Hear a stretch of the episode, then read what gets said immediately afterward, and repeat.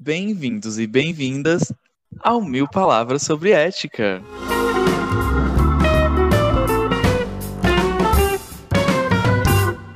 Aqui quem fala é o seu anfitrião, Gabriel. Sou estudante de design digital, matriculadíssimo na disciplina de ética e, legislação.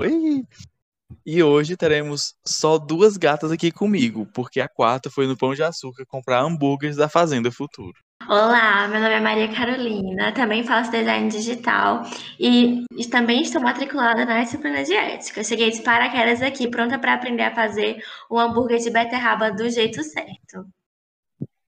Oi, eu sou Ana Lívia, eu também sou de DD, né, design digital. É, tecnicamente, eu faço a disciplina de ética, né, estamos aí matriculados. Ah, e faz dois anos que eu estou limpa. E eu estou aprendendo a fazer hambúrguer de batata. Hamburgou todas. Ai, gente, viva o hambúrguer. O tema de hoje é um assunto sugerido, tá, tá certo, Valdemir?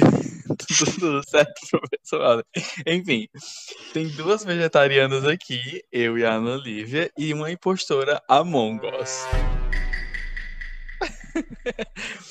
Mas essa impostora, ela se interessa muito na temática. Hoje, nós vamos trazer em evidência uma vivência ética com as vidas de outros seres aqui dessa terra. Para isso, nós estamos usando como base o documentário Conspiracy, O Segredo da Sustentabilidade, de 2014. A sinopse do babado é. Descubra como a agropecuária intensiva está dizimando os recursos naturais do planeta e por que essa crise tem sido ignorada por grandes grupos ambientalistas. Entre desmatamento, queimadas, animal morto e aquecimento global, tem o agro, que é pop ou tóxico, Mo? Boa noite! Estamos começando mais um episódio do Globo Rural. Muito bom. Nós temos aqui hoje dois, dois bonitos, dois vegetarianos maravilhosos. E eu queria começar perguntando uh, qual foi o pontapé inicial de vocês? Como foi que vocês descobriram a causa? Como foi que vocês foram pesquisando? Como foi que vocês se interessaram? Qual foi o início de tudo? A Gênesis. tu quer começar, Lívia? Olha, tudo começou quando eu tinha sete anos, quando eu vi a minha mãe matando a galinha. Aí nunca mais eu comi frango. Meu Deus, sério? Não, é, é, assim, é uma história lá de casa, porque assim, é, a minha avó, ela criava, sabe, aquelas galinhas que você cria em casa? Eu e sei. aí ela trouxe para minha mãe do interior, né, lá para casa, e ela trouxe a galinha viva, o galo, eu nem me lembro o que era.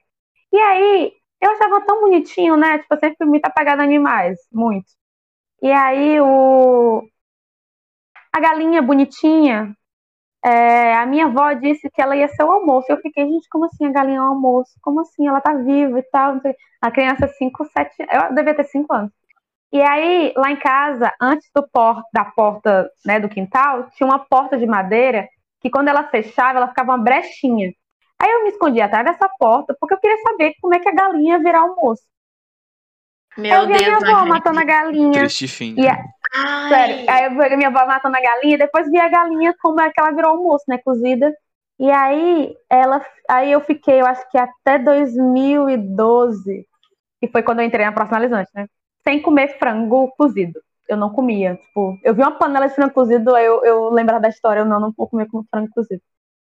Aí a minha mãe disse, aí quando eu virei vegetariana, né, que eu, que eu disse, mãe, ok, vou ser vegetariana, tá? Vou comer só, só grãos agora e, e, e batata. Aí a minha mãe, ah, já sabia, desde que daquela galinha eu sabia que ia virar isso. Não, mas, mas assim, o meu, o meu é, foi um processo muito lento, eu passei um ano, porque eu tenho muito problema de estômagos, estômago, né? de estômago e, e tudo mais, então eu tive que ter cuidado com a alimentação, eu tive que aprender receita, é, o, que, é que eu, o que, é que eu conseguia comer, o que, é que eu não conseguia, por exemplo, eu não consigo comer soja, então eu tinha que substituir com outras coisas. E aí o meu foi todo um processo durante um ano, é, parando fase. Então, primeiro eu parei carne de gado, depois eu parei frango e por último eu parei peixe.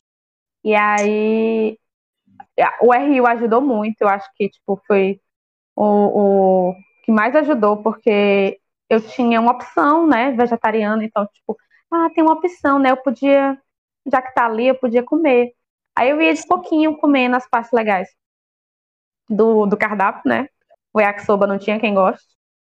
E. Ai, gente, eu e Gabriel lutamos até hoje por esse yakisoba sair do cardápio. Meu Gente Deus. do céu. E aí, assim, foi um processo durante um ano. E aí, quando eu voltei das férias, do meio do ano, né, eu disse, não, ok, não vou mais. Até a última coisa que eu que eu comi foi uma pizza de frango catupiry. E aí, pronto, no outro dia, a partir daí, não, não comi mais nada. De frente do Gabriel, né? O Gabriel vai contar a história dele. Vai Gabriel. Então, no meu caso, assim, o que eu conhecia da causa era tipo a, a a sa- a saber que existia pessoas que eram vegetarianas, tipo, eu não conhecia ninguém em específico. Quando eu entrei na faculdade, tinha uma menina na sala, a Manu, que ela era vegetariana. E aí, tipo, tudo que eu conhecia da casa era tipo aquele, ah, gostaria muito de ser, não sei o quê, sabe? Sim. Tipo, às vezes eu tava conversando com minha irmã, aí a gente, nossa, deve ser muito top ser vegetariano, sei, um dia você. Só que, tipo, assim, é aquela coisa que a gente nunca marca, sabe? É tipo, vamos marcar, nunca marca. Meu Deus, eu entendo. E aí, tipo, não sei o que aconteceu muito bem, sabe? Em agosto, na mesma época que a Ana Livre se tornou vegetariana, é, eu lembro de ter visto, tipo, uma, um- uma youtuber falando sobre vegetarianismo. Não sei se eu, se eu não tô enganado, foi a Femingos, Femingos, eu não, tô, não tenho certeza. E aí ela falava outras coisas, e aí eu comecei. Aí eu fui entrando, sabe, nessa bolha. Aí eu descobri vários canais e pessoas que ensinavam várias receitas e tudo mais. E aí eu resolvi, tipo, passar uma semana só comendo vegetariano no RU. Porque quando você vai se tornar, mudar a sua alimentação drasticamente, é, você procura o que é mais fácil, né? Então, tipo assim, o É. RU custando 1,10, eu acho que na época já tinha isenção, não sei. É, tipo, não tem nem comparação, sabe? Tipo, você tem uma refeição assim prontinha lá pra você por, por esse preço e com essa facilidade toda. E aí eu resolvi, né? Passar uma semana todinha é, é, comendo só vegetariano na Rio. E quando chegou na sexta-feira, eu não lembro se era yakisoba, mas era alguma, alguma que não era boa, entendeu? E aí eu comi a panqueca de frango. E eu falei, gente, não consegui cumprir esses cinco dias que eu queria muito ter cumprido. E aí na semana seguinte eu fui de novo. E aí deu certo. Eu passei uma semana todinha. E aí eu cheguei em casa, no fim de semana eu não queria mais comer carne. Aí a mãe olhou assim pra mim, tipo, não. Não vai inventar coisa, não. E eu, mãe, olha essa receita! Que tudo desse, desse hambúrguer de soja texturizada. A gente E aí- adora, minha mãe também adora as receitas que eu invento. Sim, com certeza. E aí, tipo, do nada, tipo, não parei mais, sabe? Foi, sei lá, uma semana mais ou menos de teste. Ah, no livro um ano foi uma semana. É, né? Cada um no seu tempo. Isso. Exatamente. Engraçado, Exato. né? Porque, tipo assim, eu tava um ano, ele uma semana, e a gente basicamente foi na mesma semana que a gente, ok, a partir daqui Isso. vai e não volta mais. Eu Sim, acho que também, tipo, pelo fato de, na época, eu e a Lívia, a gente fazia muita equipe, né? E Uhum. aí, eu acho que de alguma forma, tipo, saber que alguém tá começando junto com você, meio que dá um, um impulso, sabe? Então você meio que se sente mais resiliente pra realmente cumprir o que você quer, o que você almeja. Sim, E, tipo, isso é quando verdade. você começa a tentar, você meio que se dá conta. Não sei, no meu caso, eu comecei a criar nojo, sabe? Tipo, conforme o tempo foi passando. Tipo, Sim. eu sempre, no caso aí, eu lembro que quando eu comecei, eu falava, ah, gente, em algum momento específico, talvez eu volte, não sei. Um dia eu quero muito participar de um rodízio. eu lembro que eu, eu, eu falava pra mim mesmo que eu ia abrir uma, uma exceção no rodízio que tem na, naquele, naquele restaurante vermelho lá de Quixadá, que eu já esqueci o nome. O, Avenida. é, Avenida, isso. Eles têm um rodízio de massas, né? Eu falava, tipo assim, ai, gente, em dezembro eu acho que vou participar desse rodízio, sei lá, eu queria muito participar, não sei o quê. E aí, tipo, não participei, não voltei mais a comer carne, nunca mais, sabe? Eu achava que ia ser uma coisa que talvez eu abrisse alguma exceção, se fosse necessário. Mas quando você é, entra totalmente nessa bolha, você fica, tipo, imerso a alguns detalhes ali que, tipo, ou te enojam, ou faz você, é, no caso, sei lá, me- meio que pensar um motivo diferente porque você está fazendo aquilo, entendeu? Tipo, muita Sim. gente começa por meio ambiente, muita gente começa por é, dieta ou alguma doença, muita gente começa por amor aos animais. E aí você vai conhecendo todas essas vertentes, assim, ao longo do, do seu percurso sendo. E, e qual foi o porquê que vocês começaram? Uh, Ah, o, meu, o meu tem uma pitada de cada. Então, tipo, sempre fui muito ligada aos animais e, tipo, nossa, nossa, adoro animal. E eu ficava com pena, e tipo, gente, não. não. Aí eu via, eu via que outra, por exemplo, eu seguia. É, foi mesmo depois da época que, que eu terminei o Enem, né? Então eu, eu via muito vídeo da Débora Ladinho. E aí, Sim. pouco tempo antes, depois, eh, depois do Enem, mais ou menos por ali, ela fez um vídeo do. sobre que ela era vegetariana, né? Ela explicou um monte de, de, de dados, então, tipo. Aí, assim, aí um, um, um gosto que eu já tinha pelos animais é, aumentou pela, pela questão ambiental. Então, tipo, quando ela deu dados lá, que a gente vai ver que também tem no documentário sobre quantidade de água, de, de pasto, de, de, de floresta derrubada, de animais mortos, de, de- gente, coisas horríveis, eu fiquei, ok, porque era mais uma questão de amor aos animais, agora é uma questão bem maior, tipo, política. questão política, Tipo, exatamente. Sim. E, e foi isso, tipo, o que, o que me fez reduzir e me conscientizar sobre isso. Pois é, no meu caso foi justamente a questão ambiental e a questão animal. Mas, tipo assim, naquela época eu acho que foi mais ambiental, sabe? Ao longo do tempo que eu fui desenvolvendo mais essa empatia, tipo, não é não é à toa que na época eu considerava abrir alguma exceção. Só que, tipo, quando você vai vendo mais coisas sobre isso, você vai ficando cada vez mais enojado porque você não quer fazer parte daquilo. E Sim. aí você, você vê na prática, né, a existência disso, tipo, todo mundo já teve uma galinha perto de você que foi morta, coisa desse tipo. E você meio que vai se distanciando cada vez mais de- dessa, dessa, dessa situação, dessa, dessa possível é, tornada. E aí, conforme o tempo vai passando, você vê que talvez a sua mudança não seja lá uma grande mudança que faça alguma diferença assim tão grande. E aí você percebe que no final das contas é- é uma ação política, entendeu? Tipo, a gente está aqui num sentido muito mais de, de protesto, talvez, de reivindicação de um direito, de uma consideração pelo, pelos animais e pela natureza, do que necessariamente só por- pela gente mesmo, sabe? É mais uma Sim. questão de tentar mudar o meio de uma forma é, política mesmo. Eu ia perguntar é, como que. Como vocês lidam é, em conviver com pessoas que comem, que comem carne? Tipo, como foi no começo? Porque eu consigo entender que talvez você tenha uma visão no, no começo de quando você começa, e talvez essa visão vá mudando com o passar do tempo.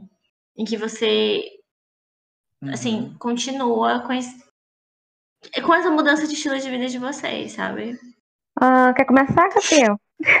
Então, no meu caso, assim, eu, eu, eu nunca, assim, eu já parei pra pensar sobre isso, sabe? Tipo, eu já pensei, nossa, se eu fosse vegano, eu teria coragem de comer carne perto de alguém? Tipo, eu já me, já me já perguntei sobre isso, sabe? Mas, tipo, no momento atual que eu vivo, é, tipo, impossível não ter alguém perto de mim que não consuma carne. Seja na RU, quando tinha aula presencial, ou em casa, entendeu? Porque meus pais, eles continuam com os mesmos hábitos, hábitos alimentares que eles tinham há dois anos atrás. E aí, é, eu, eu meio que, tipo, não vou questionar isso, sabe? Tipo, não vou entrar no, mé no mérito ou questionar e tentar convencer, persuadir, porque é uma questão de vivência e tempo. E aí você pode até se incomodar, claro que às vezes é, é- é impossível não se incomodar alguém vendo um sangue descendo de uma carne e a pessoa comendo. Mas aí você guarda pra você, entendeu? Porque tem coisas que não dá pra mudar tão imediatamente assim. Então, a gente só aceita por enquanto mesmo. Não, não por enquanto, mas tipo, a gente aceita enquanto essa é a nossa Entendo. realidade. E você, Ana Olivia? No meu caso, teve altos e baixos. No começo, eu ficava com raiva das pessoas. Tipo, caralho, gente, por que, que as pessoas não percebem isso e param de comer carne também? Aí, Polícia. depois. É, não, tipo assim, eu ficava vegana. indignadíssima, assim, eu ficava indignadíssima. E, tipo, eu via vários vídeos, várias coisas, várias teorias. Eu ficava, meu Deus, por que que as pessoas não entendem isso e fazem o que a gente tá fazendo, né? Tipo assim, quando eu ia comer com o Gabriel, sentava eu, Gabriel, de frente pros outros, e o, o pessoal que comprinha carne sentava dos o- do, do, do lado, né? Eu ficava tipo, por quê? Por quê? Eu tô sentada na mesa com pessoas que estão comendo coisas que eram seres vivos. E aí. Aí depois foi tipo, ah, mas cada um. com- Aí você vai- né? Tipo, é, mas cada um tem as suas vivências, né? O seu tempo. Aí você vai tentando é, é, conversar com outras pessoas de forma mais amigável. Aí depois você só, tipo, ah, foda-se. E foi, foi assim, né? Eu tenho altos e baixos. Aí, tipo, por exemplo, assisto um documentário que a gente vai, vai falar, né? Aí eu fico revoltada, aí eu fico com raiva de novo das pessoas, aí depois eu, tipo. Ah, ok, mas, mas cada um tenta fazer o melhor que consegue. Nem todo mundo tem acesso à informação. É isso, eu vou, vou em altos e baixos. A montanha russa. É, é tipo, você fica revol- revoltado com a humanidade e depois você se. Ok, mas não tem o que fazer. Aí depois você fica revoltado de novo. Imagino. E, gente, assim, como foi a questão de cozinhar? Eu não sei como é que vocês são com isso, ou eram antes, mas eu não gosto de cozinhar. Isso, assim, tem, tem a facilidade do RU, né? Mas vocês tiveram que adquirir esse hábito? Como foi? Eu já sabia cozinhar. Então eu já cozinhava muito. O, que- basicamente o que mudou foi que eu aprendi a usar mais temperos. Então eu conheci mais temperos, principalmente porque era Sim. nutritiva. Que eu comprava tempero a granel lá. Então, tipo assim, além de ser mais saudável do que aqueles que a gente usava, porque eu usava O tempero, mas puro, usava pai. os. Ai, gente, podia estar aqui, né? Devia ter falado aquela loja a granel. Corta aí pra. Eu, eu comecei a consumir muito, muitos temperos daquela loja a granel que todo mundo conhece maravilhosa. E aí. Dani, a gente tá dando esse Né? jabá sim. Ai, É maravilhosa ela. Aí. Aí eu comecei a usar mais temperos, mas assim, quando as pessoas perguntam, tipo, e o que que você come? Não sei o que, né? Gente, a única coisa que mudou na minha rotina foi tirar a carne e substituir por grãos. Eu cozinho do mesmo jeito. Então, por exemplo, se eu fazia um macarrão com carne moída, agora eu faço um macarrão com lentilha. É do mesmo jeito, é a mesma fórmula. Você só tirou um, um, um, um produto que era um animal que estava vivo e botou Sim. um grão. É, no meu caso, tipo assim, eu, eu não eu tinha aprendido a cozinhar pra ir pra Quixadá, tipo, fazer arroz, não sei o quê. É, e aí eu meio que sabia o básico do básico, mas eu nunca tinha parado, por exemplo, fazer carne, Sim. sabe? Tipo, eu nunca tinha. Acho que o máximo, assim, máximo que eu devo, devo ter feito na minha vida, sei lá, foi salsicha ou, ou calabresa, não sei exatamente. E geralmente quando a gente fazia isso, lá no caso, que eu mal ficava em Quixadá nessa época, era tipo assim, entre amigos e tudo mais, então não tinha assim tanto esforço a se fazer. E aí, quando, você, quando eu me tornei vegetariano, eu, assim, ou eu pesquisava a receita, ou eu ia ficar comendo, tipo, ovo, entendeu? O queijo. E aí, eu me aproximei muito de vários canais no YouTube que, que são de receitas vegetarianas. E conforme o tempo foi passando, eu quis colocar isso em prática e é, testar novas combinações, por exemplo, doces veganos, essas coisas assim. E eu, sei lá, eu acho que eu- hoje em dia eu meio que sei o que eu estou fazendo e acho que eu não passaria fome se, tipo, for- se eu fosse morar sozinho, por exemplo. Sim. Se você fosse pra uma ilha com porcos. É, Ai, gente. justamente. Gente, to- todo, todo vegetariano ou vegano já passou por essa pergunta, tipo, ah, e se você estivesse com a ilha e só tivesse porcos lá, tipo. Gente, que pergunta mais idiota. A gente pode até entrar nesse mérito mais tarde, porque faz sentido com algumas coisas que a gente ainda vai conversar. Sim. Sim. Ah, sobre esse assunto, né, que nós estamos tratando, ah, o documentário ele retrata um, né, o documentarista que ele praticava atos ecológicos durante anos. É, é, até ver um relato da ONU de 2006, né, afirmando que a criação de gado produz mais gases do efeito estufa do que as, as emissões de todo o setor de transporte. Então ele se viu, tipo, tomando banho de três minutos, andando quilômetros de bicicleta para não precisar usar automóveis, descobrindo que quando ele comia um hambúrguer, ele estava pegando todo aquele esforço e transformando em nada, porque a quantidade de, de poluentes, de água, de material ecológico que foi usado para produzir uma gram, é, 110 gramas de hambúrguer era equivalente a 2,5 mil litros de água. Então, é, foi a partir desse, dessa pesquisa, né, que ele resolveu iniciar o, o documentário dele, né, O Segredo da Sustentabilidade. E aí é sobre esse caso que a gente vai tratar aqui no nosso podcast. Então, quando a gente fala desse tema, geralmente as pessoas são muito otimistas. E assim, não por culpa delas mesmas, mas por uma questão que é imposta, assim, até educacional, nas escolas e tudo mais. Quando eles falam, ah, toma banho curto, ah, não sei o quê. Só que, tipo, muitas das vezes as pessoas escondem o real problema. As pessoas que eu digo são pessoas que literalmente trabalham nessa área, porque um professor ele só está reproduzindo alguma coisa que ele também foi, que ele também aprendeu de, outros, de outras fontes. E aí a gente olha, por exemplo, para ONGs e ONGs que trabalham diretamente né, com esses assuntos ligados à natureza, e a gente vê um, uma, um silêncio das mesmas e elas não são capazes de interferir ou tentar de alguma forma promover a informação de quem é de fato o principal responsável por toda a merda que tá acontecendo, entendeu? Sim, durante o documentário ele mostra muito, tipo assim, é um dos do, da, da, da maior parte das cenas, né?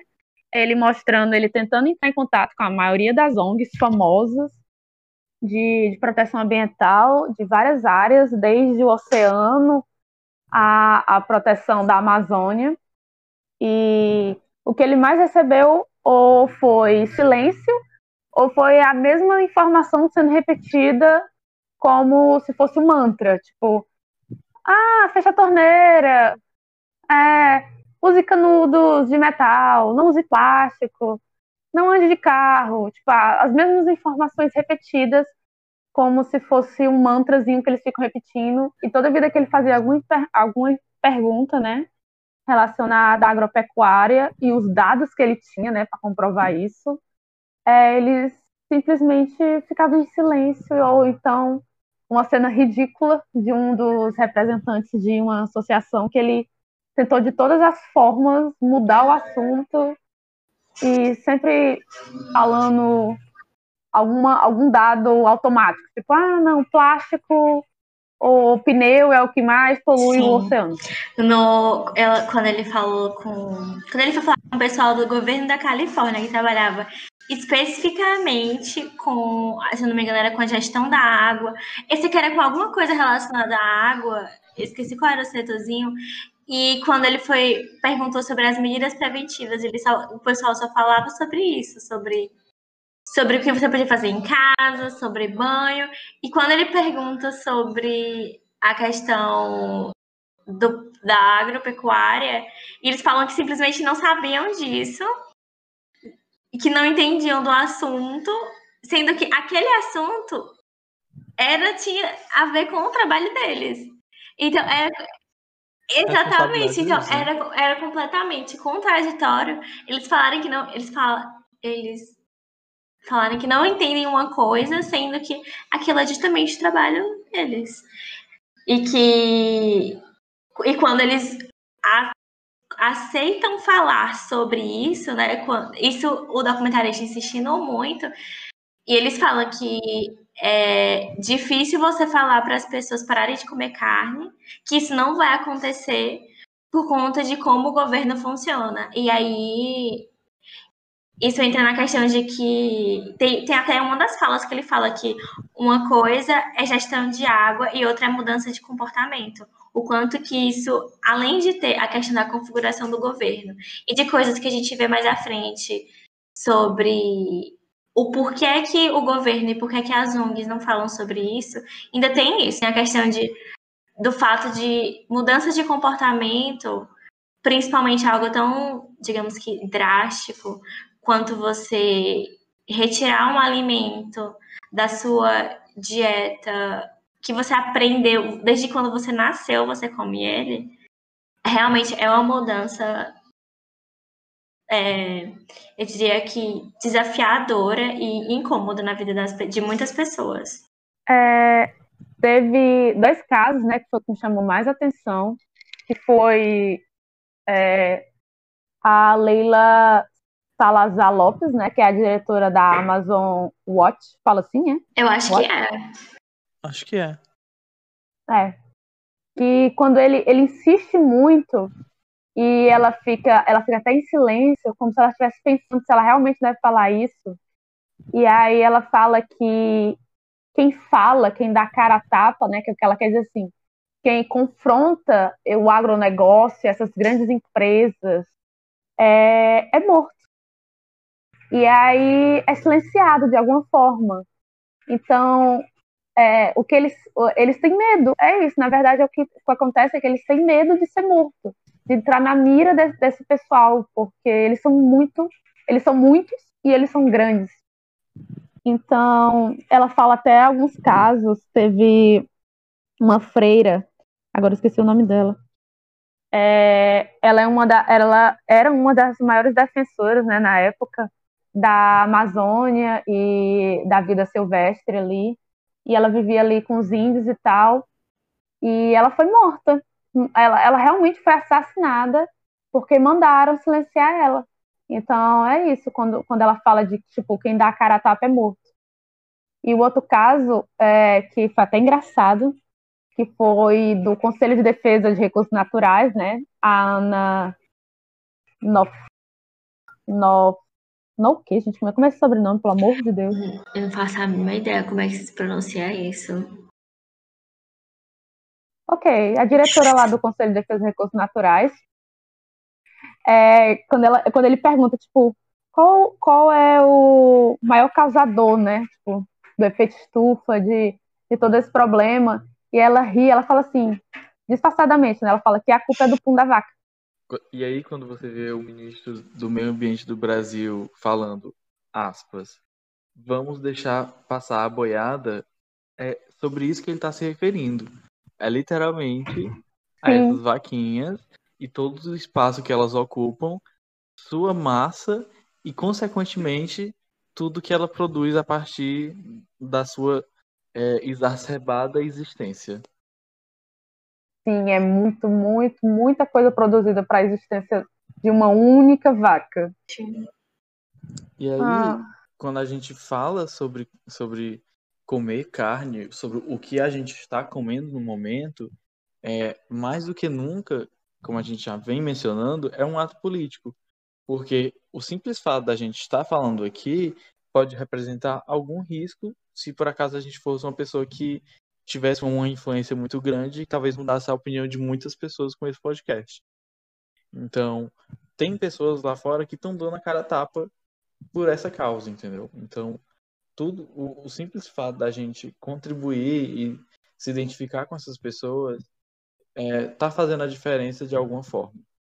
Ah, outro problema muito importante e é citado também, né, no documentário que a gente assistiu, é a criação de zonas mortas é, tanto em relação à terra, né, a florestas, e quanto ao oceano.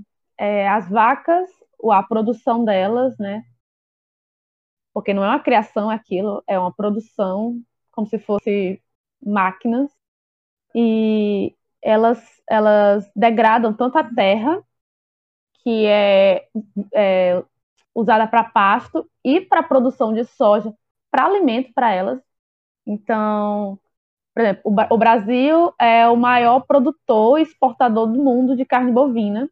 E toda essa carne bovina que é exportada, ela tem que consumir soja. E aí a soja, ela é basicamente, no Brasil, toda feita por agronegócio. Ela é feita para virar ração. Se o pessoal tá achando E- que é pra fazer hambúrguer de vegano, tá muito Tá errado. Ai, gente. A gente come, a gente, a gente come o resto do resto do resto da soja A gente tá processada que tem. tentando ali, entendeu? Pegar uma sobrinha que não seja A transgênica pra vaca gente come melhor consumir. que eu. A vaca come melhor do que eu, certeza. E aí, essas zonas mortas, elas são geradas de diferentes formas. Desde né, da degradação para a criação de pastos, e muitas vezes esses pastos, com o uso é, frequente é, das vacas nesse, nesse, nesse espaço, tanto na pisada, é, na quantidade de animais, ah, nas fezes, na urina, em tudo. Tipo assim, ele vai contaminando ao longo do tempo o solo, e esse solo ele, ele vai virando infértil. É, é como se fosse uma degradação biológica, né? E aí, é, e tem o oceano, que muito desses dejetos, eles são direcionados para o oceano, e onde ele cai, ele vai degradando, ele vai tornando uma área morta. Isso é muito falado também no, pod, no podcast, no documentário. Ah, é uma coisa que eu vi, porque assim, eu, eu vi o documentário, né? E depois eu fui pesquisar sobre. E é muito também colocado a questão de, ah, não, mas nós criamos tecnologias para poder refazer re- efeito rebote nesses, nesses, nessas vegetações que foram degradadas e em todos esses passos. Mas quando tu vai ver, é uma coisa muito mais tipo, pesquisa, e ah, tem isso, tem aquilo, mas você não vê realmente isso acontecendo na prática. E tipo, você só vê a Amazônia cada vez mais devastada, é, e você não vê, tipo assim, ah, ok, devastamos aqui, usamos, e agora a gente replantou toda a vegetação e todos os animais que estavam ali, e todas as plantas é, que ainda nem tinham sido descobertas. Não, isso é Não. impossível, gente, não volta, Não. É, é- é impossível. Não, o pior de tudo isso é que, tipo assim, ok, usar ali, ali aquela terra, ótimo, já derrubou tudo, já tá usando aquela terra. Mas você expandir essa terra é que o maior problema Isso. atualmente, né? Porque Sim. existe a desculpinha, ah, nós estamos expandindo pra pasto. Mas daqui a dois anos, três anos, tá, tá lá cheio de soja, no final das contas. Sim. Ou então eles botam. Ai, esqueci o nome daquela planta que é só para papel. É, Hum, eucalipto, é eucalipto. eu acho. Acho que é. Que tem muitas empresas que, tipo, ai, mas nós re- reflorestamos. Aí quando tu vai ver, Uhum. eles basicamente plantaram eucalipto à torta e à direita. Meu Deus. E assim, eu ia falar que uma, uma, uma informação que ele fala no documentário, né, é que a maior causa de extinção, tanto de tanto da fauna como da flora e de espécies, tem sido justamente isso, né? O agronegócio e a criação dessas zonas. Aqui eu gostaria de deixar uma recomendação que seria para assistir o episódio, é, um dos últimos que aconteceu é, agora, é, do Greg News. É um programa da, da HBO, mas tem no- disponível no YouTube. Um dos últimos episódios que eles falaram, que eles discutiram um tema que era o nome O Porco da China, né? Porco da China. E aí, lá o, o Gregório evidencia que o agronegócio de exportação, é, o, o agronegócio do Brasil é basicamente de exportação é, de soja, de carne, mas assim, para alimentar outros países. Porque quando a gente olha para o nosso próprio país, a gente vê que tem milhões, milhares de pessoas que estão de fato passando fome.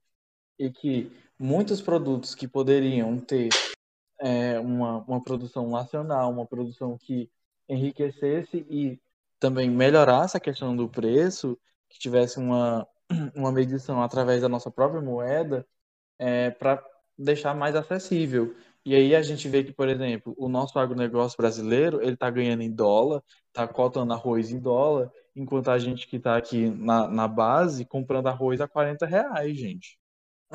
Sim. O agronegócio do Brasil é para fora, é para os outros países. O brasileiro, ele basicamente vive do pequeno negócio e daquela da- das plantações familiares. E é isso. Exatamente. Se você acha Não, não que... diminui a questão de, de exploração dos animais ou de espaços é, ecológicos, né? Mas o Brasil, a gente não se alimenta do agronegócio, o agronegócio é pro exterior. A gente fica com o resto. Triste falar isso. Tudo que eles fazem é basicamente um- uma questão de investimento mesmo. É, existem, de fato, as produções nacionais que estão aí, a torta direito, JBS, é, etc. Mas, é, no fim das contas, a gente tem uma maior gama de produtos que são frutos mesmo de é, grandes empresas, mas que são grandes empresas que estão focadas no mercado nacional.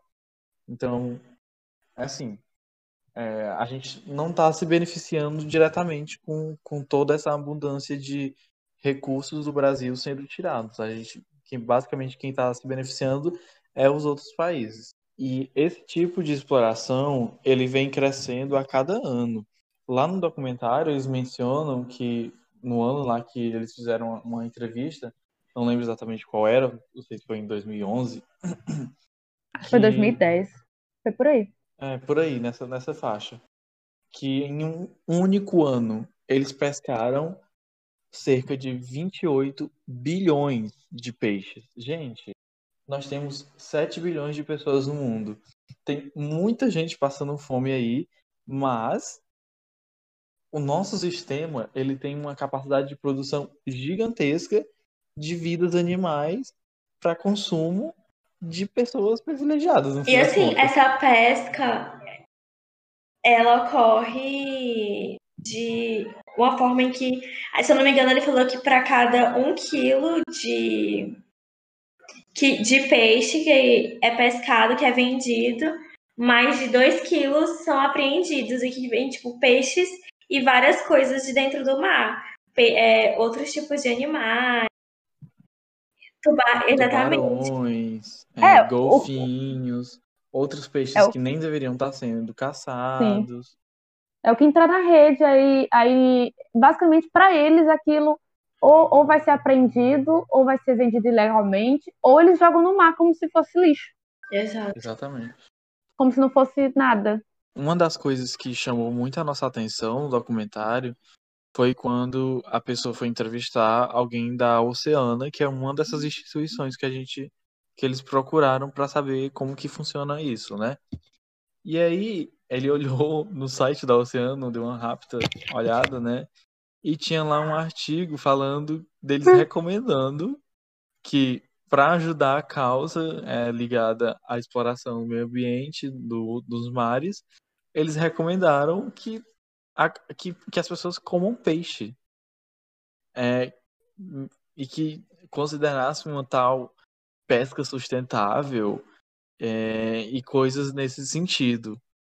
Gente, A gente- Vamos lá, para combater é, os atropelamentos e os acidentes de carro, a gente precisa atropelar mais. Esse é o, o raciocínio. como, como Basicamente- como como ajudar a causa comendo mais matando mais É isso, gente. Gente, não faz nenhum sentido, sério. Nem tentando você consegue achar sentido. sim é que nem a isso também me lembra a da questão da fazenda também quando eles foram na fazenda porque quando começou a falar sobre isso começou a falar sobre pesca sustentável sobre a como foi que como é que eles chamam criação Isso, criação humanitária.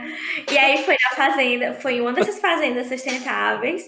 E quando estava entrevistando a, a dona, né, um dos sócios, uma das sócias, né, da fazenda, e ela falou que ela fazia isso, que ela tinha uma fazenda, porque ela amava as vacas, ela amava os animais e que pra, e que por amar ela matava eles e vendia.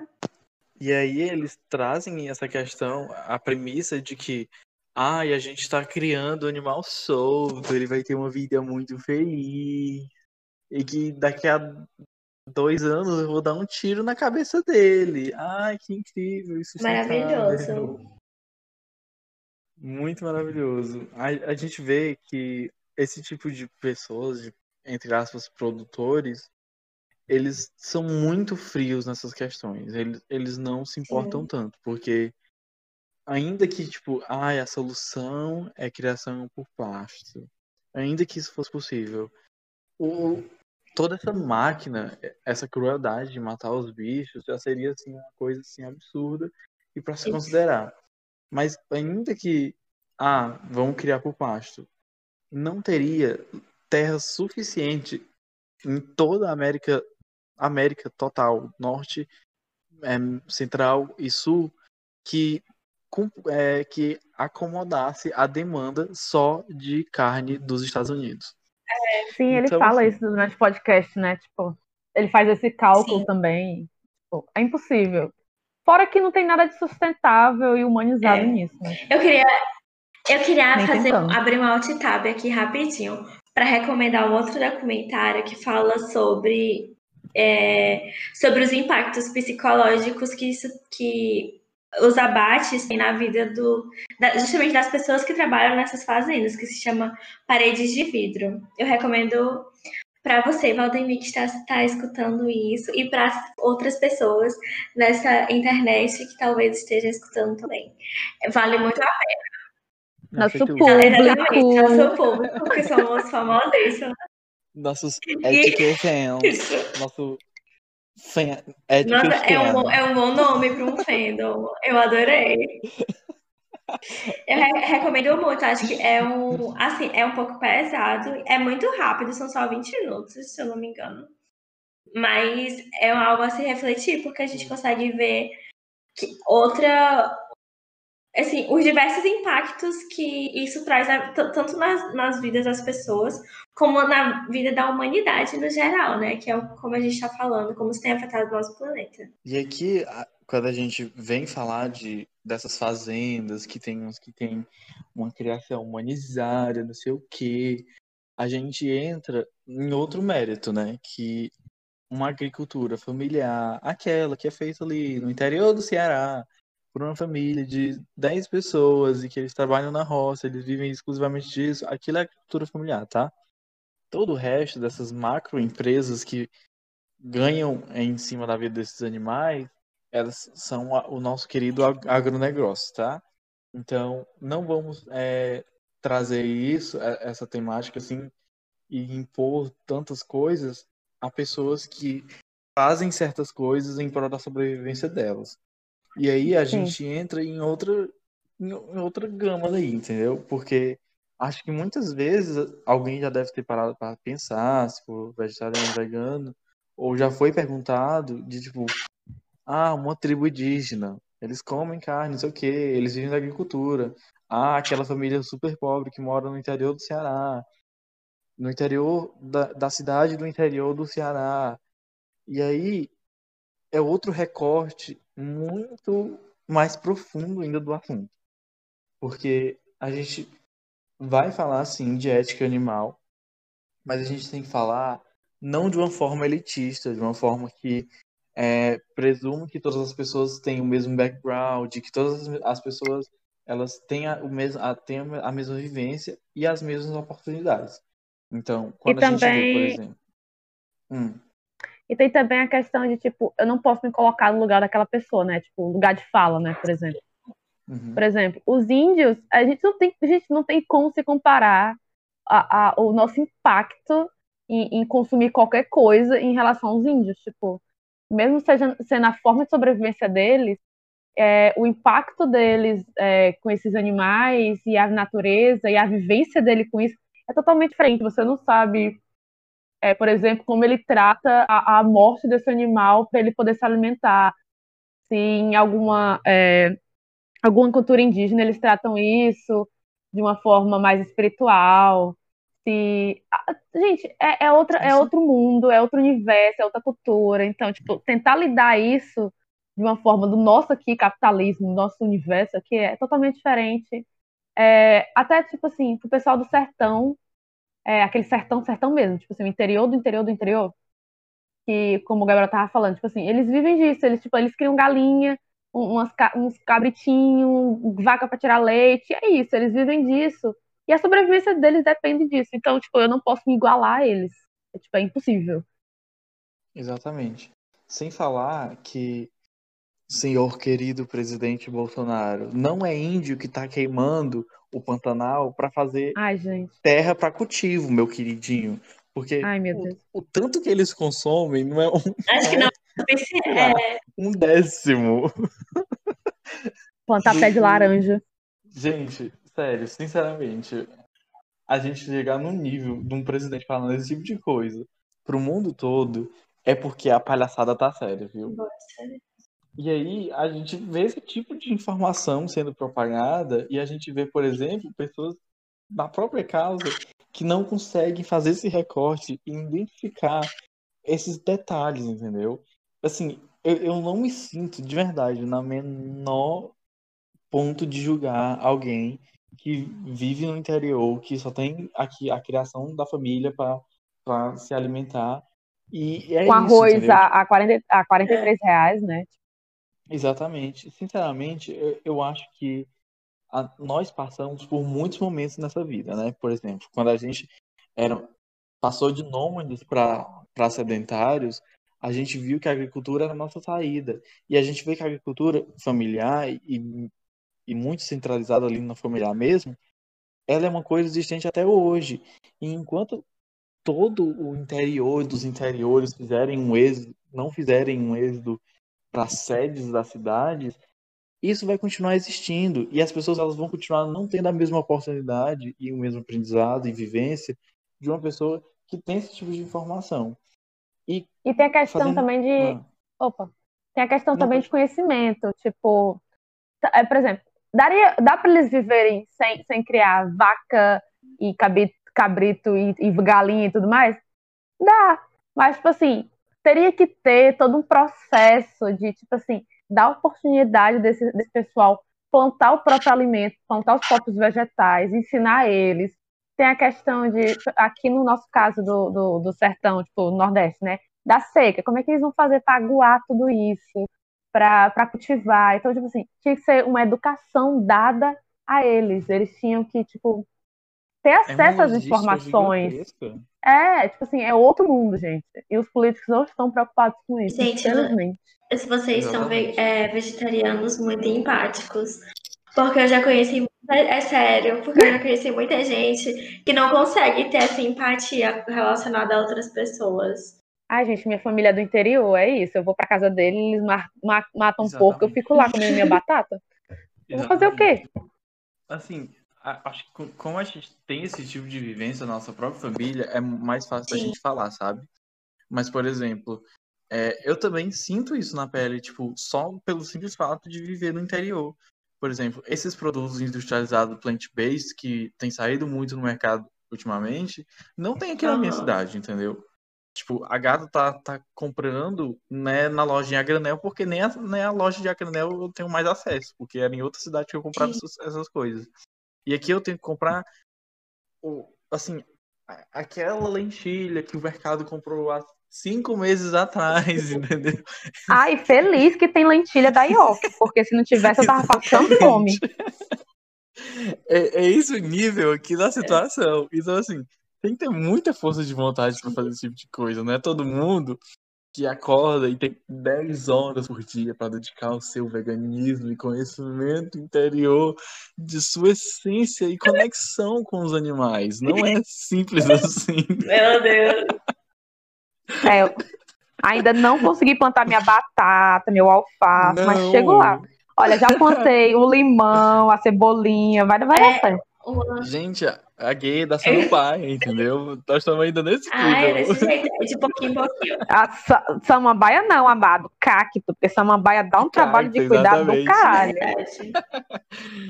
E aí, outro tópico que eu gostaria de entrar e que a gente é, falasse sobre é sobre um animal em específico. Assim, a gente sabe que muitos animais sofrem muito, muito mesmo. Galinhas, porcos, é, entre outros. Mas assim, tem um em específico, que são as vacas, que são muito, muito exploradas. E assim, culturalmente, a gente vem de um lance de consumir leite muito forte. Tipo assim, tem os derivados do leite, queijo, requeijão, iogurte, tudo, tudo, tudo, tudo. Um milhão de queijo, é, catupiry, tem tudo. Creme de leite, leite condensado. Gente, são muitas, muitas coisas mesmo que são derivadas de leite. E aí, para manter a existência, né, de, de, todo, de toda essa matéria-prima, tem uma exploração gigantesca das, das vacas, é, desde o estupro, né, de fazer com que uma gata, de, de, que uma, de que uma vaca seja inseminada, até o fato de tirarem o filho delas e depois explorarem por, sei lá, seis Ai, gente, anos. eu vou chorar. Isso acontecendo seguidas vezes e depois matar a vaca. Assim, gente. Tá vendo? é Agora eu, vou, eu vou, muito- agora eu vou entrar no modo a vegetariana chata, que eu quero matar todo mundo que come carne, porque aí eu me lembro Gente, eu dessas não- eu- coisas. Eu não É. consigo olhar pra um pedaço de carne e não lembrar daquela cena, porque eu já tinha assistido esse documentário há um tempo.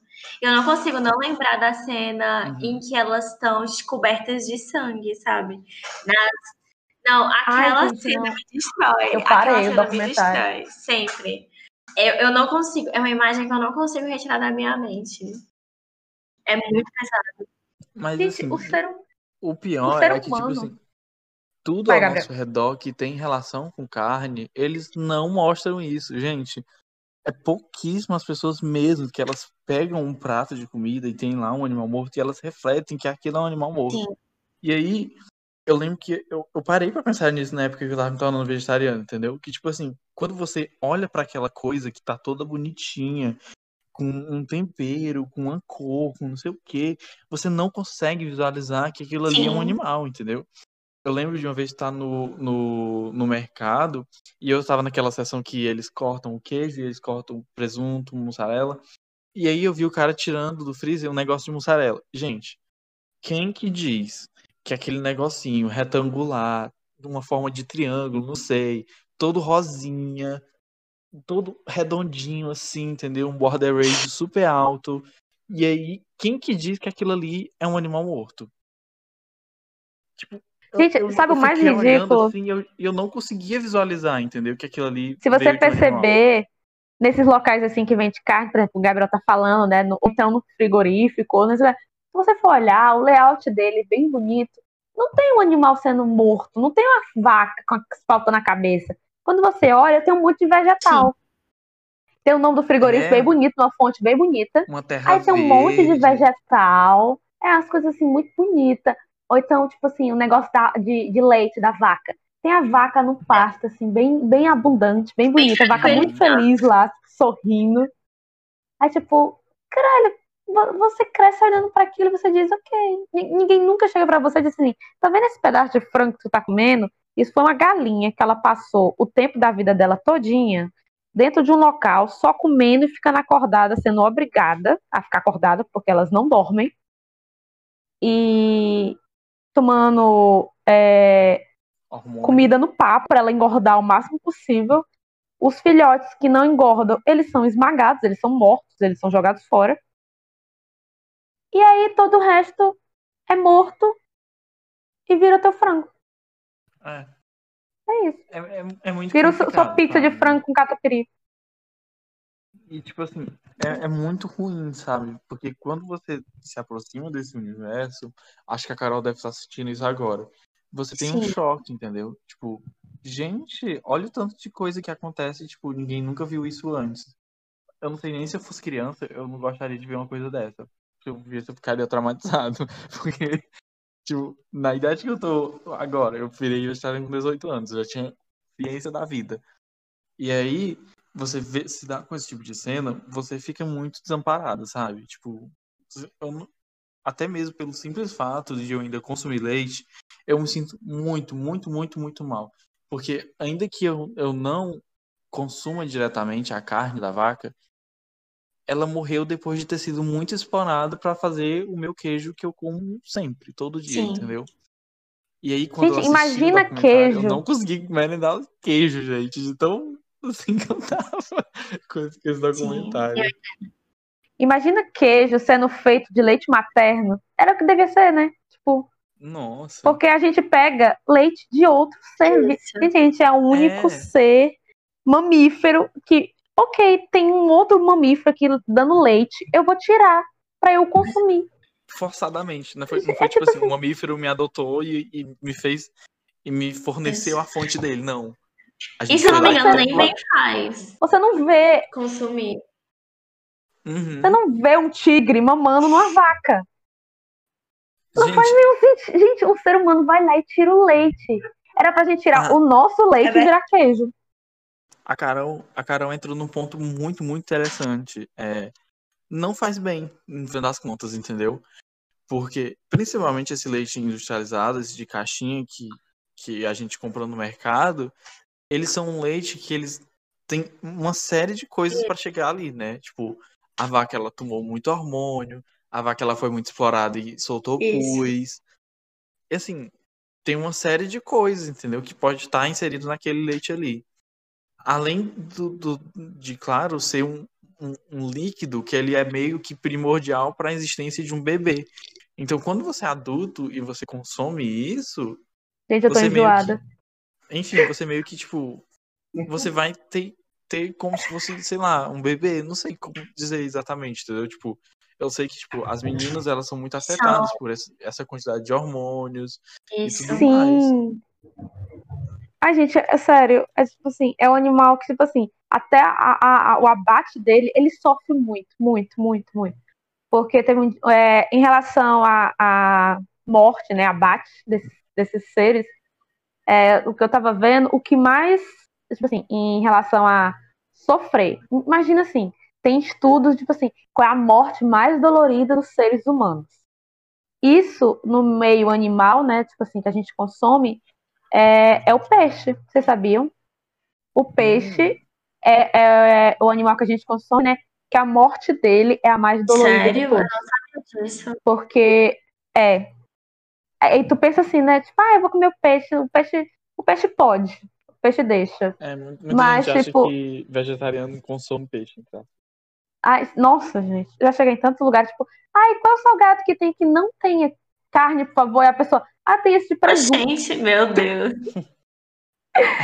Eu, gente, mentira. Mentira que o agronegócio conseguiu fazer uma planta de presunto. E aí, tipo, sério, e já- nossa, já chegou tipo, ai, mas tem bolinha de peixe, você serve? Aí eu, hum.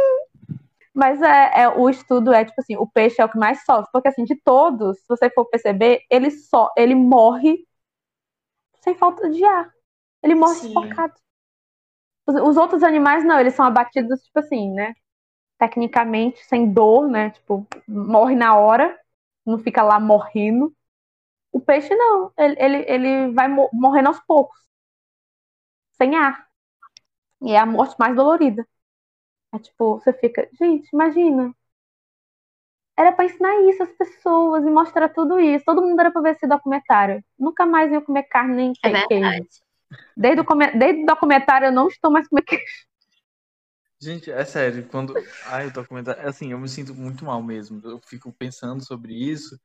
E aí, quando eu vejo alguma coisa que reafirma ah, o que eu já sei, porque eu já tenho consciência disso.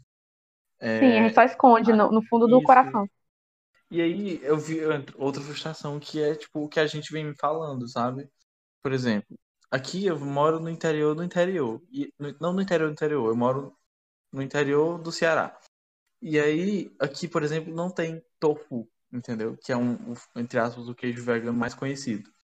E nem tem E aí? soja pra fazer tofu. Por exemplo, Isso, não é, tem soja que eu teve uma tofu. época que eu tentei parar de comer queijo e ovo, né? Porque o tofu ele pode substituir tanto o queijo como o ovo, dependendo da Sério? forma que você Exatamente. faz.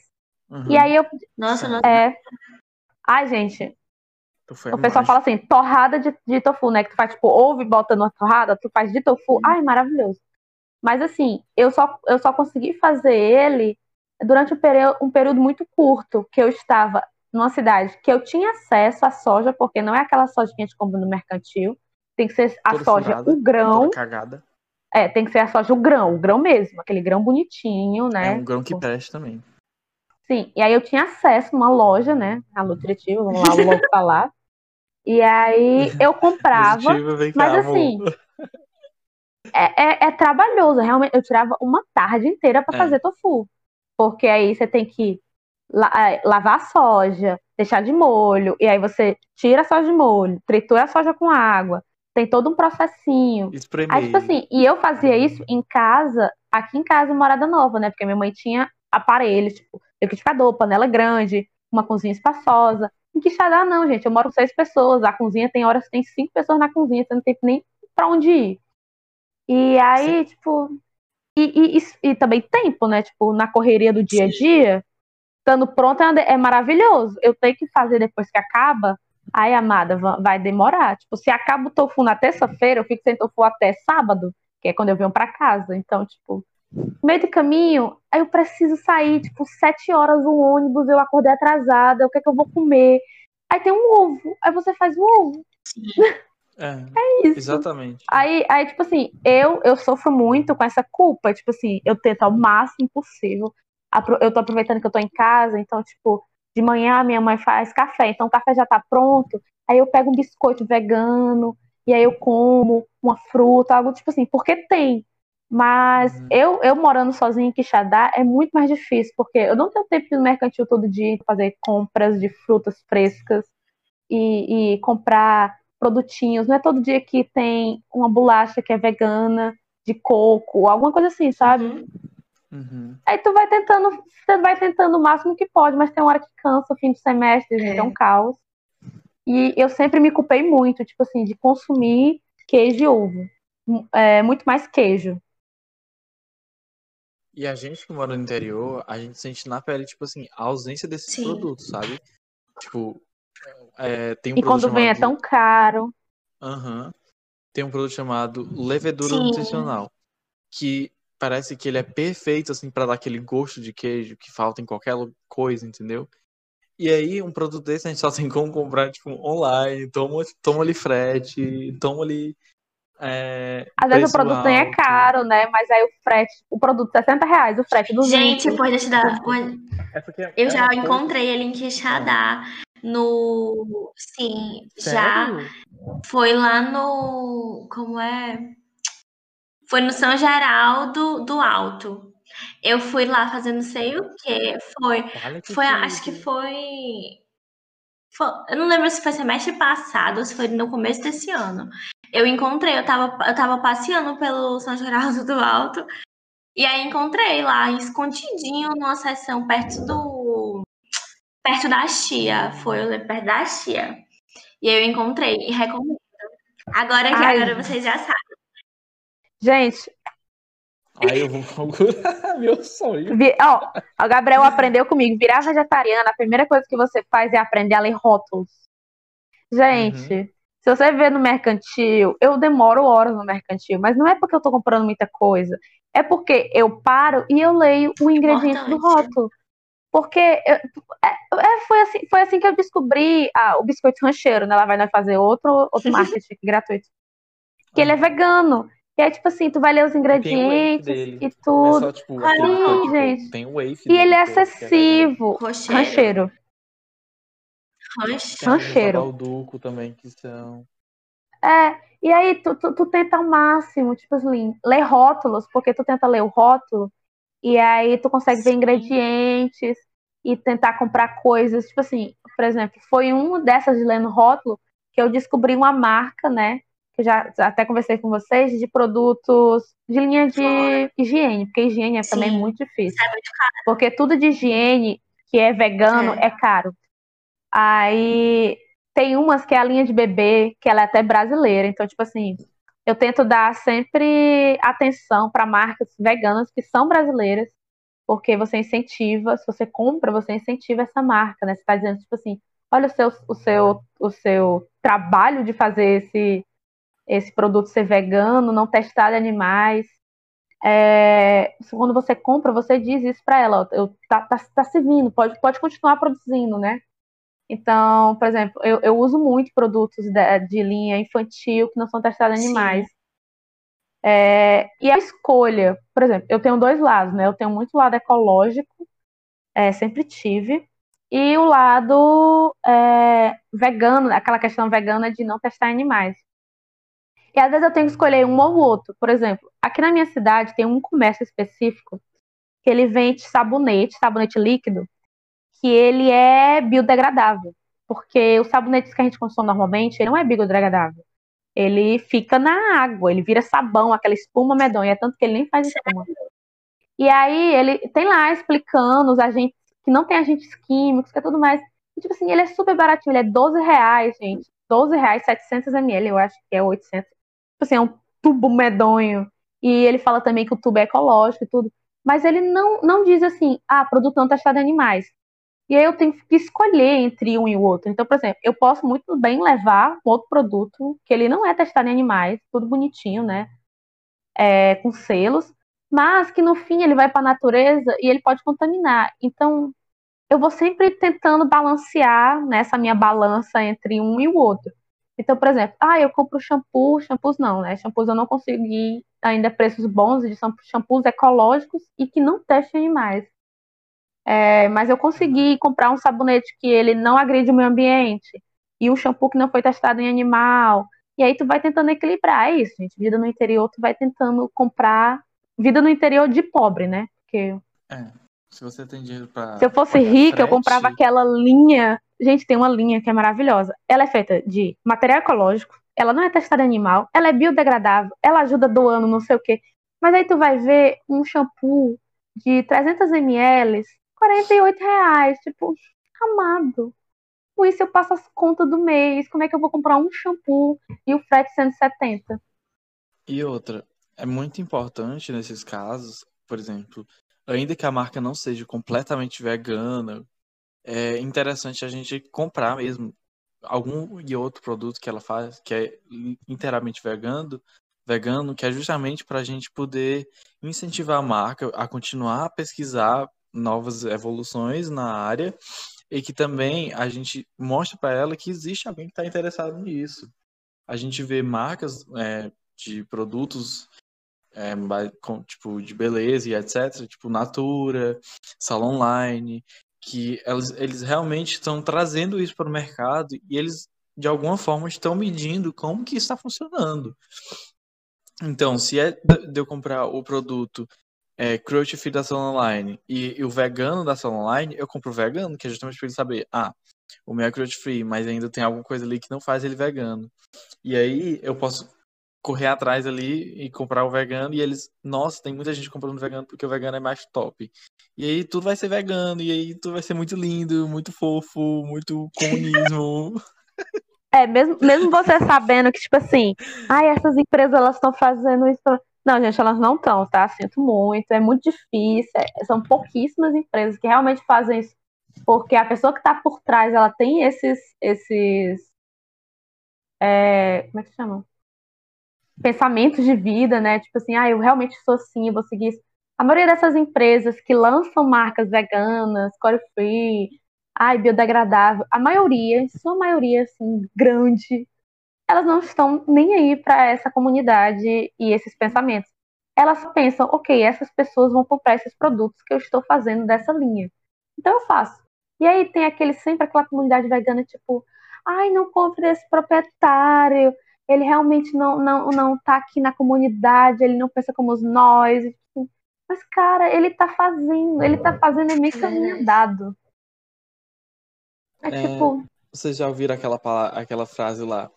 Quem lacra não lucra. Então, deixa eu te falar uma coisa. Lucra sim, tá? Lucra muito. Né, Anitta? Porque se não lucrasse. Não, Anitta não, né, pô? Anitta... Eu diria assim. O que, eu diria especificamente? Ivete Sangalo, que ainda não se pronunciou. Enfim. Mas, por exemplo, no caso de, de dessas marcas que elas atingem é, um público bem específico, como por exemplo pessoas veganas e vegetarianas, é, elas lucram sim, porque não é à toa que a Seara tem que. Gente, a Seara, elas matam animal, ela tem uma. A maioria, sei lá, 80% dos produtos da Seara é de animal agora. Sempre foi de animal. E aí eles têm agora uma linha exclusivamente de produtos plant-based. E aí, gente, quem que em algum momento, há cinco anos atrás, imaginou que uma das maiores produtoras de carne animal estaria criando uma linha de, de produto vegano. Específico só para isso, né? Então, assim, gente, lucra sim, tá? E é pra gente comprar sim. Ainda que, tipo, indiretamente esteja financiando uma empresa que tem o seu outro lado da moeda, a gente tem que mostrar para eles que existe demanda para isso e que eles têm que pesquisar sim, melhorar os produtos e continuar com eles no mercado. Porque aí é o único jeito. Entendeu? Não tem. A gente vive no capitalismo e é isso. Ou a gente É, dizer, não- tem não- demanda ou, ou acaba. Em relação à ética, né? Não tem como isso, isso ser perfeito, gente. Não é preto no branco, não tem como. É impossível. Tem milhares de vertentes, tem, tem, tem tanta coisa. Eu É achei esse, esse negócio mal. da Seara aqui. É... Ai, gente, é, é- Nossa, dá uma agonia. Você vai, ele tá na seção de frigorífico, no frigorífico, né? Tipo, do supermercado.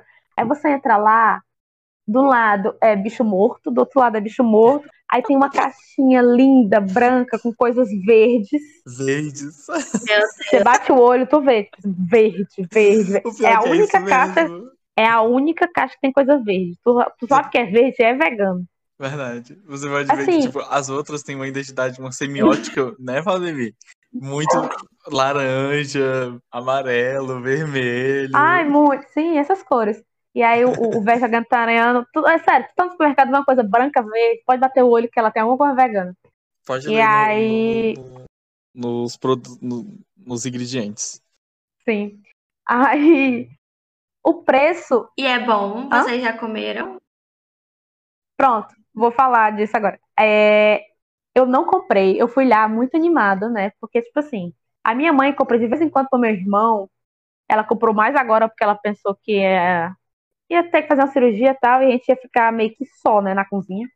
E aí, pra qualquer coisa, aquele negócio tá ali congelado, tu bota pra esquentar, rapidez, tá top. E aí ela comprou um da Seara, né? Tipo, foi 8 reais do meu irmão, né? De, de, de carne. E aí eu vi, o cara disse assim, olha, tem um vegetariano, né? Vegano, sei lá. E aí eu disse, ah, tá bom, quando chegar eu venho aqui olhar. Eu imaginei que seria nesse preço, tipo, 10 reais, né? Aí uma caixinha, gente, com uns 10, eu acho, nuggetzinhos, né? Tipo, 13 reais.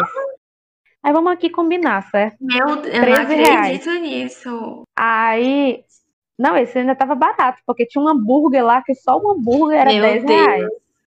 E aí, aí, tipo assim, uma vez perdida, em que eu tenha dinheiro sobrando, eu vou comprar um negócio desse.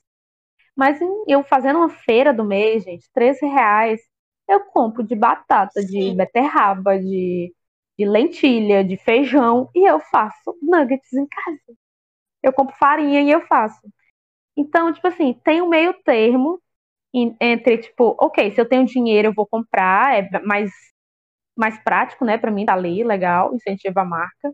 Mas também o preço não ajuda os, os vegetarianos pobres. né? Eu via muito o. Hoje em dia não mais, mas até pouco tempo atrás eu via muito o veganismo e o vegetarianismo como algo não acessível, sabe? Até eu pesquisar mais e ver que a base dos alimentos ela vai ser sempre barata, assim, barata entre aspas, né? Porque hoje em dia as coisas estão muito caras.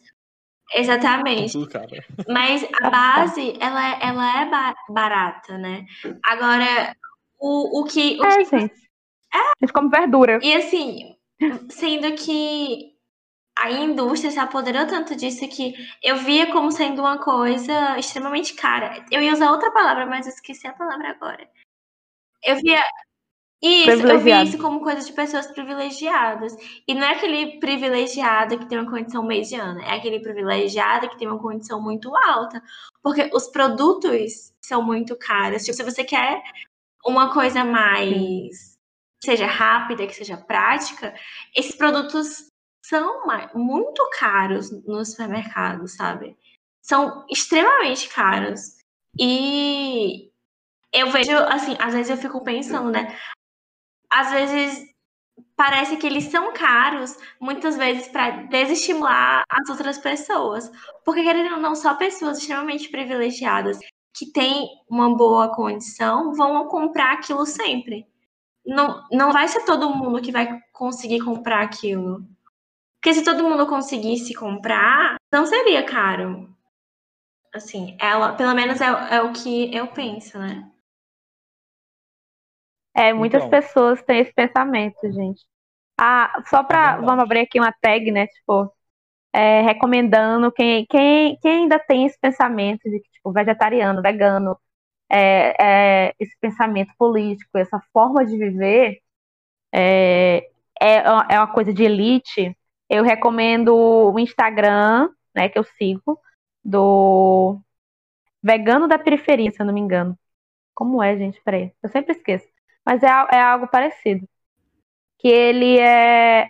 Ele mora na periferia do Rio de Janeiro. E eu, eu comecei a seguir ele, gente. E assim, é, é isso que a, que a Carol tá falando mesmo. É de base, gente. É, a comida dele, que ele mostra, é, ele fazendo a feira, tipo assim, ele leva 20 reais, que é o dinheiro que ele tem, né, pra fazer a feira do mês. E aí ele volta, gente, com o básico, tipo, ah, eu comprei uma melancia, eu comprei banana, eu comprei batata, eu comprei cenoura, é, a beterraba tava cara, eu não comprei. Você vai, você vai usando também muito da questão de tipo assim, qual é a fruta que no momento que tá mais em, em abundância que eu posso usar. Então, por exemplo, ah, não, não tá na época da manga, não vou comprar manga, mas tá na época da tangerina, a tangerina tá barata. E tu vai fazendo mistura de comida. Tem horas que a minha mãe pergunta assim, Lívia, o que é, que é o almoço? Não sei o que. Aí eu vou lá dentro, eu corto tudo que tem de verdura na geladeira, boto numa salada, todo tipo de vegetal, coloco tempero, coloco é, qualquer grão que tenha, castanha, mistura tudo, gente, fica uma salada maravilhosa. Aí a minha mãe vai fazer uma salada para mim, ela corta tomate e um alface. Aí, tipo. Isso, isso, isso me lembra é muito isso. uma frase que minha mãe fala sempre aqui em casa. É porque eu, eu não gosto muito de cozinhar, né? Eu tô conseguindo gostar agora aqui na casa dela. Mas ela vive falando que para cozinhar você tem que ter criatividade. Ela fala assim, ela vive me falando isso. Carolina, você precisa ser uma pessoa criativa na cozinha. Você acha que às vezes a comida vai ser simples, mas ela na verdade não é simples. Você pode incrementar ela com várias coisas, coisas que você já tem em casa. Você só tem que refletir e ver que dá para você utilizar aquelas coisas. Uhum. Outra coisa que eu queria mencionar é, por exemplo, desses produtos que vêm que a gente que finalmente depois de cinco anos de ter, depois de ter sido lançado chega aqui no interior. É, muitas das vezes esses produtos eles chegam no interior em forma de monopólio. Então, assim, é um mercado bem específico que tem aquele produto, aquela carne da Seara, e aí eles fazem o preço deles, né? A gente sabe que que se a gente, por exemplo, estivesse na capital, a gente poderia ter outro método de verificar e ter uma competição maior nesse sentido. Só que estando aqui no interior, a gente meio que fica refém de um preço específico de algum de algum é, de alguma rede. E aí isso também prejudica, né? Porque é como a Carol viu, muitas pessoas falou, muitas pessoas veem aqueles produtos e tem lá dois hambúrgueres e custa 18 reais no, no negócio, realmente você se assusta mesmo. Assim, a, a gente que, que consome essas coisas se assusta, imagina quem não consome. E aí é, é uma questão mesmo de colocar na balança, né? Tipo, até que ponto você pode, até que ponto você não pode. É, e quando você vai poder. E aí é, é uma forma de, de é uma questão de tempo para você conseguir é, experimentar esse tipo de coisa. A primeira vez que eu experimentei, por exemplo, foi um daqueles primeiros que a Seara lançou, que era tipo o teste. Eu fui num, num pinheiro lá de Fortaleza e estava em promoção, porque estava chegando perto da data de validade. E aí eu comprei, né? E foi assim que eu experimentei pela primeira vez. E aí, tipo, ok, sabe? Eu comprei por um preço super baixo, então, sussa. Mas aí, tipo, comprar um, um de 17 conto, a gente dá uma refletida. Nossa, você acha que fazer muita coisa? É muito dinheiro. 17 Oi? reais dá pra fazer muita coisa. É muito dinheiro. Assim. Exatamente. 17 reais, eu faço aquelas bolinhas, Gabriel. Lembra que eu fazia e levava para, para, para almoçar?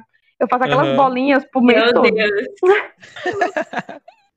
É, eu aprendi umas receitas de nuggets feitos de cenoura. Tu rala a cenoura, mistura com farinha, faz um monte de coisa. Tu bota todos os temperos que tiver em casa, todas as verduras. E aí tu bota no forno e ele vira um nugget. E é Por é favor, me passa essa receita. Eu te imploro. Ai, mulher, eu tenho, eu tenho um problema. Todo mundo perde as receitas. Eu aprendi a cozinhar no olho. E eu tenho um problema que eu não provo receita. Tipo assim, eu vou fazendo e eu vejo no final se deu certo. E aí as pessoas perguntam, ai, como é que faz? Eu, tipo, eu só misturo tudo e vejo se dá certo. Mas eu vou tentar te passar a receita, Química. tá? Eu vou tentar.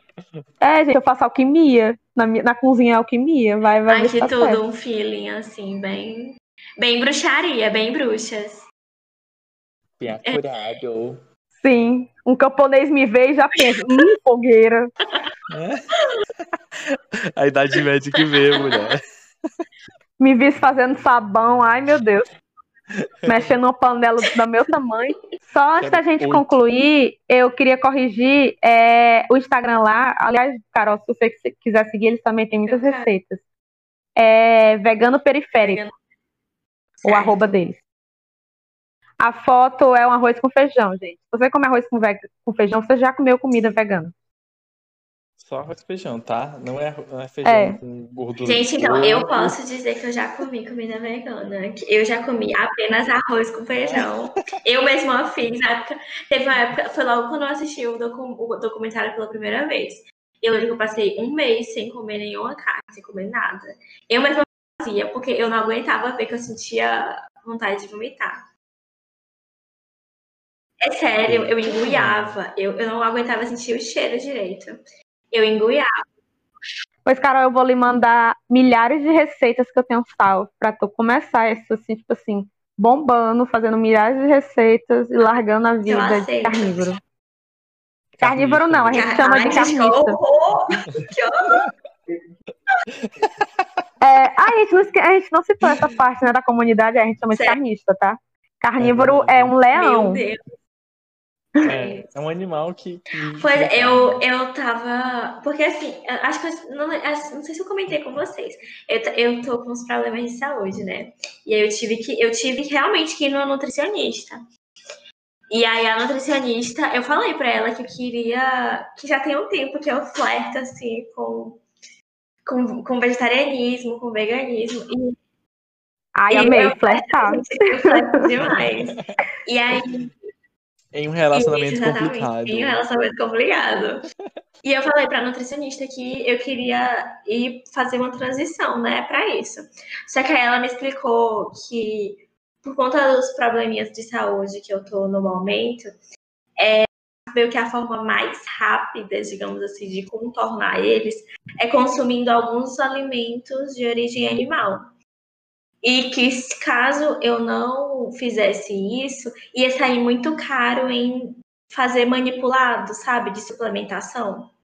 Aí eu tive que adiar um pouco os meus planos, mas como as coisas estão melhorando, eu estou, eu estou prevendo que daqui a uns três meses talvez eu consiga parar de comer. Eu estou muito feliz com isso. Sim. Ai, que fofa. Quero vai dar certo. Cada um no seu tempo. Levei um ano e tô Exatamente. aqui, ó. Verdade. O importante é, tipo assim, a gente ter, assim, um gostinho no coração, Ai, entendeu? Eu tenho Não- demais. Só uma reflexão. Eu sou muito, é sério, assim, eu sou muito. Eu ainda não parei completamente, mas eu sou muito apaixonada e encantada, assim, pela causa. Era, era, é, é Mas, algo que eu quero, que eu quero adotar pra minha vida. eu- Que eu tenho certeza que eu quero adotar, entendeu? E você ter consciência disso é, é tipo assim, já, é- como eu digo, né, sempre, é meio caminho andado, gente. Ter consciência, fazer alguma coisa, me- mesmo a mais simples possível, já, já é meio caminho andado. Você já tá indo no caminho certo. Então, Então, para concluir, a gente gostaria de deixar alguns questionamentos e alguns fatos que fazem parte dessa realidade, né? Um deles é que mais de 1.100 a- ativistas ambientais foram mortos no Brasil nos últimos 20 anos. É, o Brasil tem na, na- na sua Câmara Legislativa uma bancada ruralista que se preza exclusivamente a, a, a cuidar e manter esse sistema de agronegócio que vivemos. E a nossa mensagem, assim, no fim das contas, é que a gente incentive né, os produtores locais, comprem em feiras e que valorizem aqueles restaurantes que têm algum tipo de comida vegetariana. Por exemplo, em Quixadá tem o Pallet, que é perfeito. Assim, Gente, eu nunca, eu nunca comi no pallet. Eu, é, na verdade, Ai, mulher, eu não, 10 reais. na verdade, eu não sabia, eu não conhecia. E aí, Eu conheci. E aí, Ah, e aí eu, te- e aí eu conheci agora, durante esse período de quarentena, porque me falaram e eu tô morrendo de vontade de voltar pra Quixadá pra comer nele, gente. Mulher, perfeito. Eu, assim, é- eu sou um tipo de vegetariano que eu não tinha o hábito de comer Sim. verdura, né? E aí, quando eu comi o almoço do Pallet, que tinha, assim, muita verdura mesmo, coisa que eu nunca nem imaginei na minha vida que eu ia comer, eu achei muito delicioso, porque o jeito que eles fazem é muito, muito, muito Arte. gostoso. E aí, Comida quando é a gente, arte. eu vejo, por exemplo, esse tipo de restaurante, eles têm, ele, por que que eles fazem isso, entendeu? Tipo, eles poderiam muito bem parar de fazer isso. Eles não têm, assim, acho que eles não têm a, a demanda toda por pratos vegetarianos, ou se tem, tipo, que bom que tá tendo alguma demanda, mas, assim, por mais que tenha um pratinho de arroz e feijão por cinco reais, se for- preciso gastar mais cinco para consumir de um, um produtor pequeno e ter uma nutrição vegana, assim, super pago, de verdade, assim, acho que vale muito, sabe? Incentivar esse, esse, esse tipo de, de produtor. Uma das primeiras coisas que eu comprei com o dinheiro que eu ganhei do pet foi ir comer lá no Pallet. Você Uhum. acredita? É, eu tinha acabado de ir no banco com, com, com o Gustavo, eu me lembro, eu passei a de manhã lá. E aí, tipo, uma hora da tarde, eu, não, eu tava morrendo de fome, eu tava tipo, caralho, já tenho que fazer almoço. Aí eu lembrei do Pallet. Eu fiquei, será que eu vou lá sozinha almoçar? Gente, que almoço Perfeito. perfeito. O ambiente é perfeito, porque lá toca música maravilhosa. A comida, gente, a comida parece que foi feita em Uhum. casa. É um prato de feijão, verdura, farofa Gente, e um feijão temperadíssimo. Aí eles fazem uma panqueca Aqui. vegana. Sério, eu comi, que eu, que eu, fiquei, eu fiquei procurando ar. E eu fiquei um bom tempo lá, tipo, na sombra, pegando um vento, curtindo um gato que tava lá do lado. Aí, tipo, ai, gente, que perfeito. Eu Tô, sério, eu tô doida pra voltar eles Xadá e lá. três pratos. Ai, Eles têm isso. a berinjela parmegiana, o risoto de champignon e a panqueca vegana. E assim, todos os três pratos, assim, deliciosos. Eu ainda não provei Ai. a, a, a berinjela, mas quem sabe um dia. Oi, Carol. Gabriel tem trauma É, de gente, berinjela, a assim, Ryu, só pra dar. desculpa- Quer dizer, Pallet, me desculpa, fui traumatizado pela Rio. Oh, meu Deus. Você vai falar, Carol. Oh, meu Deus, acontece. Não, eu ia falar que, gente, o meu próximo date, se eu tiver um date em Quixadá, vai ser lá. E mesmo se não tiver, acho que minha volta em Quixadá eu vou lá, com certeza. Vai ser A tipo um também. reencontro da cidade. Verdade. Sim, é verdade, gente. Nutrifit maravilhosa. E o burger tem um hambúrguer vegano. E é muito bom. Burger? Sério? burger, O burger tem um hambúrguer vegano. gente. sério? Ele não é vegetariano, ele é vegano, tem lá, eu acho. Tem Meu um vegano e tem um vegetariano. Gente, é, é muito FM, bom. açaí, É muito bom. colocou no cardápio e nunca colocou pra servir. Sim, a última vez que eu fui lá, eu pedi. Ai, eu, ai, eu quero um sanduíche vegetariano. Ela, não tem, eu, mas tá aqui no cardápio, ela, mas não tem. Eu, tipo, Nossa, amada, Eles nunca colocaram na prática. beloved. qual a lógica? Meu Deus. Era só tirar do cardápio, eu não me Gente, iludia. plano e não coloca no cardápio novo. Isso não vai ter nunca. Né? Me chama, gente, eu faço hambúrguer de lentilha. Eu faço um hambúrguer e vocês botam no sanduíche, é só isso. Eu só não quero fazer. Ai. Já- já- Começamos com hambúrguer e terminamos com hambúrguer. Verdade. Vai finalizar, Gabriel? Então é isso, né, meninas? Esse é um podcast atividade da disciplina de Ética e Legislação da Universidade Federal do Ceará, campus Xadá, com o professor Valdemir Queiroz. E se você realmente quiser, nos vemos no próximo episódio. Tchau! Tchau!